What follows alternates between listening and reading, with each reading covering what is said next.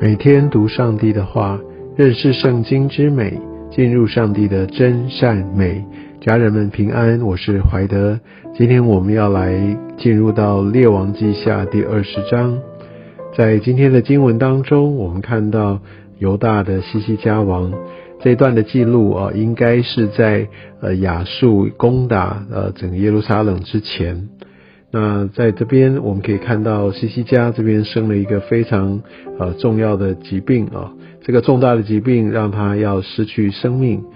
而这个时候呃先知以赛亚去见他，来吩咐他提醒他说这是来自神的旨意，你当留一命于你的家，因为你必死不能活了。我们可以看到在这个过程当中，其实神的心意哦，按照上帝的计划。啊，西西家他就要死去。那在这个时候，他的岁数就要来到一个终了。而我们可以看到，西西家他按照他对神的他自己的认识，他来祷告耶和华，他求神来纪念他怎样存完全的心，他怎样为神做了多少事情。呃，然后西西家就痛哭了。我想我们在呃这段经文当中，我们可以看到西西家呢，他对上帝的认识在于，呃，他来用自己他所做的善行，想要来换得上帝的怜悯，好像说上帝怎么可以做事，他不管，他都已经为上帝做了这么多，而上帝应该要来存留他的性命，所以他在意的是他的性命，他在意的是他所做的。他在意的是，呃，他能够来换回上帝特别的恩宠跟怜悯。那我们想，这个是西西家对上帝的认识，也就是因为这样的一个对上帝一个不完整，或者是有一些偏差的认识，乃至于他到后面，我们在今天的经文当中看到他最终他晚节不保。我们可以想到，在新约的时候，耶稣他在克西马尼园的时候，他也跟上帝祷告，但是他最后跟上帝说：“然后不要啊成就我的心意，乃是要照你的旨意。”我们可以看到保罗，他也在他的书信里面也讲到说，他不管他是死，他是生，好，如果离开这个世上，他就觉得其实是是美好无比。那所以我们可以看到，对上帝有不同的认识，就带来不同方式的一个祷告。我们的祷告也显明我们对上帝认识的程度。呃，我在这边绝对不是说我们不应该或者不能够为着自己的需要，或甚至为自己的疾病来祷告。我相信我们的祷告，呃，都是上帝他很愿意垂听的。但我相信，在我们当中，大概任何一个人都不会像西西家这边，哦，明明知道上帝已经宣告他，已经透过先知明确的告诉他，他这一生要结束，但是呢，他依然要用自己的方式，想要达成自己的心愿来跟神哀求，而不顾上帝的计划，而且。另外一点是，他想要用自己的行为来换取上帝为他做事，这是一种交易的心态。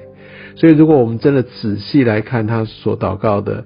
那我们就可以明白，这当中有非常深的一个神学的提醒。而我想在这边，上帝他呃的一个转变哦，我相信上帝透过西西家来让我们看见后来呃所发生的事情。呃，上帝其实呃，也许在他原本的计划当中，呃，他也知道这件事情会发生，但是他就顺着西西家的一个祷告，明明西西家所做的祷告跟他原本的旨意，呃，是是不一致的，但是他依然就按着这样做了。呃，不是说上帝的善变，我相信也许在上帝的计划当中，原本就是会这个样子。但是使用这个以赛亚的宣告，让我们可以看见西西家他其实不是真正的那么认识上帝。我们可以试想哦，我想在今天的经文当中，我们看到后面发生的事情，是的，他的病得到医治，而耶和华神啊给他了十五年的一个寿命哦增加。而我们如果再继续往下读，哈，知道他的儿子，这是我们明天所要读的经文。呃，我这边先做个预告。呃，他儿子呃在即位的时候哦，他儿子叫做马拿西，他登基的时候是十二岁。如果我们在看到呃西西家他多了十五年寿命，然后他离开，那所以代表他生这场大病的时候，呃马拿西还没有出生，而马拿西其实成为一个非常败坏的一个君王，所以我们可以看到在这边，嗯。西西家因为自己的利益，因为自己的想要达到的，他想要得到医治，那所以你可以看到，他其实如果生命呃就结束在他生病的这个时候，按照上帝的心意，其实他这一生是大致上是非常好的。但是呢，因为多了这十五年的生命，我们可以看到在圣经的记载，对后面那十五年，特别就记载他跟呃。就是巴比伦这个使者的这一番对谈，也预告了最后犹大王国要亡于巴比伦。这多出来的性命，并没有让上帝得着荣耀，而这多出来的性命，还生出了马拿西，所以把整个犹大王国带向一个灭亡之路。所以，真的神的旨意啊，是一个最完美的。往往我们自己心中所求的，未必。是呃，能够达到上帝他的一个美好，所以我们必须很谨慎，特别在这祷告当中，我们需要来寻求上帝。但请不要误会，我绝对不是说我们不要。最有自己的需要来向神祷告，只是我们非常需要来更多的来认识神。也许在祷告当中，在读经里面来帮助我们，来让我们知道该如何来跟神建立一个对的，一或一个正确或一个紧密的符合神心意的一个关系。而后面我们可以看到这个呃。巴比伦哦，他们的使者来，那其实他有一个政治意图，他希望来建立一个反抗亚述的盟邦，所以他来呃来拜访西西家，而西西家呢，他其实心里面也想要来反抗亚述，就可以看到其实西西家并没有真正的仰望耶和华神，而是就把握这个人啊这个属世上面的一个结盟。然后他就甚至把他这一切都展现他的国力，可能有两个用意：第一个想要让呃整个巴比伦知道他非常有实力，可以跟他有一个好的呃一个互相一个交换利益；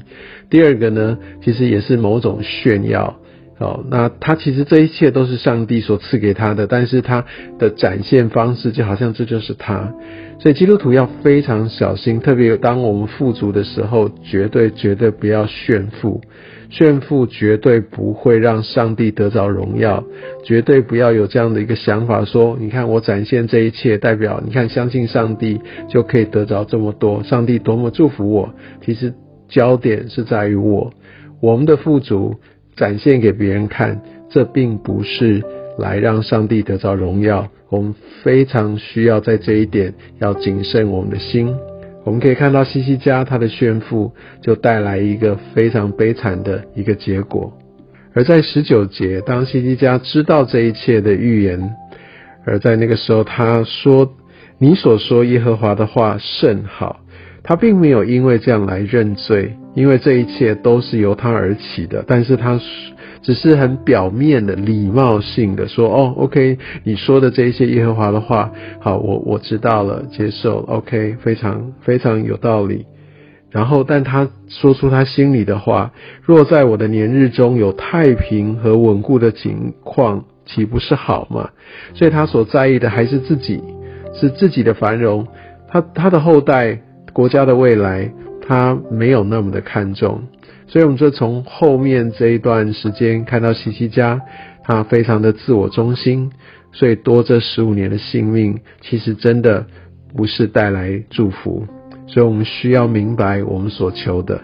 真的愿神也透过今天的这段经文，经文不是很长，但是里面绝对可以讲一整篇的道，有很多很。呃，非常核心的一些的神学真理，让我们可以好好的来思想。好，我想我们今天就先从西西家的一个故事，他的一个经历，来也求神让呃他这样的一个经历话语，来对我们的生命来做出非常重要的提醒。愿上帝祝福你。